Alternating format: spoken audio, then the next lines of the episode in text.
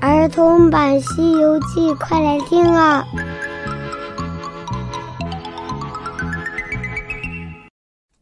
西游记》第二百二十八集：苦命的僧人。小朋友好，我是永桥姐姐，我们接着来讲《西游记》的故事。上集讲到，三藏师徒四人来到了一座城里，悟空说：“这一定是皇帝住的地方。”因为啊，里面的确是非常的繁华，大街上走的人来来往往的，也都穿的非常的富贵。他们四个正在这热闹繁华的大街上走着，忽然看到前面走过来十多个和尚。这些和尚和其他人穿的可完全不一样，一个一个衣衫褴褛，就像那乞丐一样，而且。他们身上还有锁链，大家觉得很奇怪，于是悟空就走上前去问问究竟。那些和尚看到悟空之后，跪倒在地，说道：“爷爷，我们是金光寺副区的和尚呀。”“哦，那金光寺在什么地方呀？”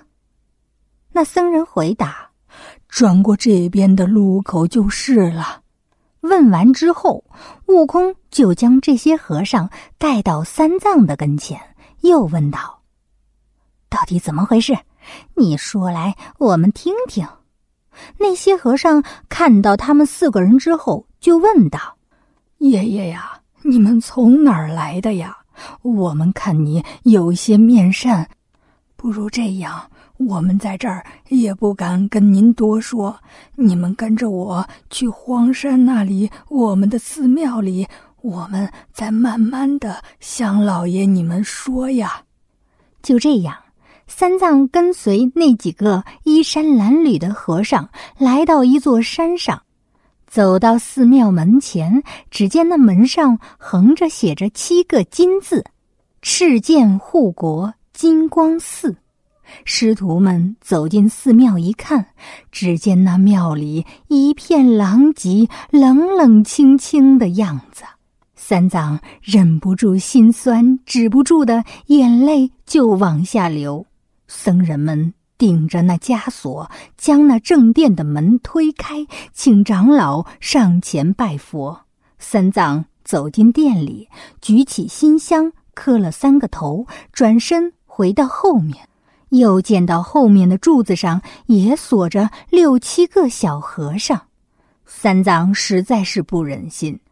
这个时候，寺庙里的方丈带着几个和尚走了过来，来到三藏跟前，磕起头来问道：“几位老爷，你们样貌不一，可是从东土大唐来的呀？”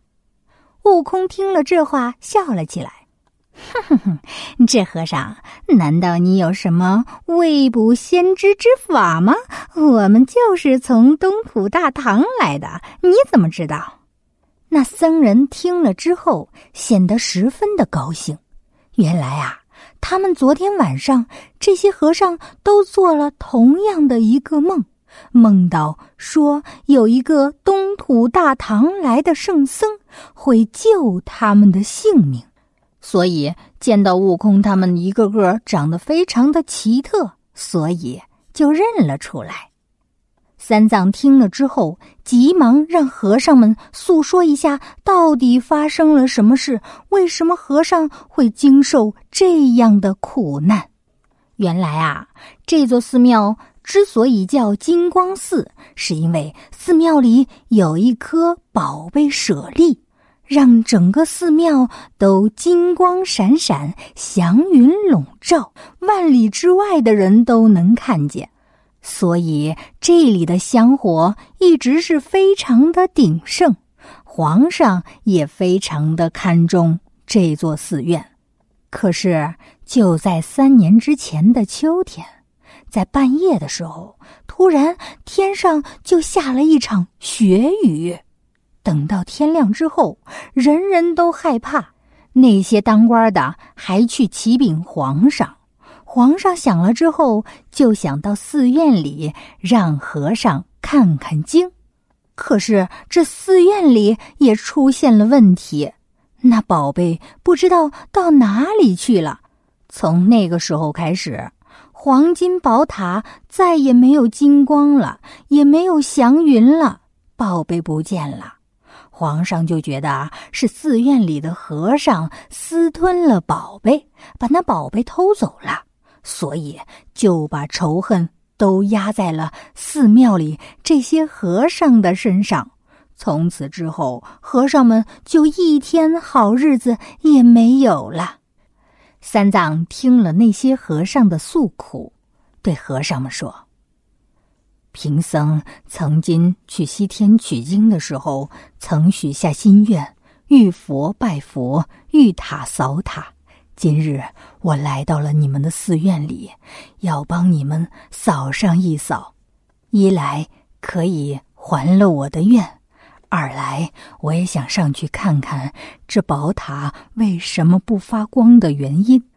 三藏说完之后，其中有一个和尚拿了一把刀递给了八戒，说道：“长老啊。”你们能不能用这刀子帮我们把这手铐脚铐给打开呀？这样我们也好给你们准备一些斋饭呢。八戒听了之后笑了起来：“哎呀，哎呀，开锁这事儿有什么难的？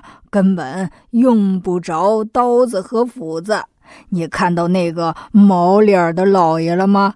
你让他去开锁，他可是开锁的行家呢。”悟空笑了笑，走到那和尚的跟前，用手一抹，使了个解锁法儿，几把锁哗啦啦的都掉在了地上。那小和尚马上跑到厨房里，刷净了锅灶，安排茶饭。三藏师徒们吃过饭，天色渐渐晚了。寺庙里的和尚拿来了几把新扫帚，交给了三藏。三藏非常的高兴，沐浴完之后，就和那小和尚一起去塔楼里扫塔了。悟空留了个心眼儿，他对师傅说：“师傅，这塔上既然被那血雨给污染过，有很久没有见过光了，我担心里面会生出什么恶物来。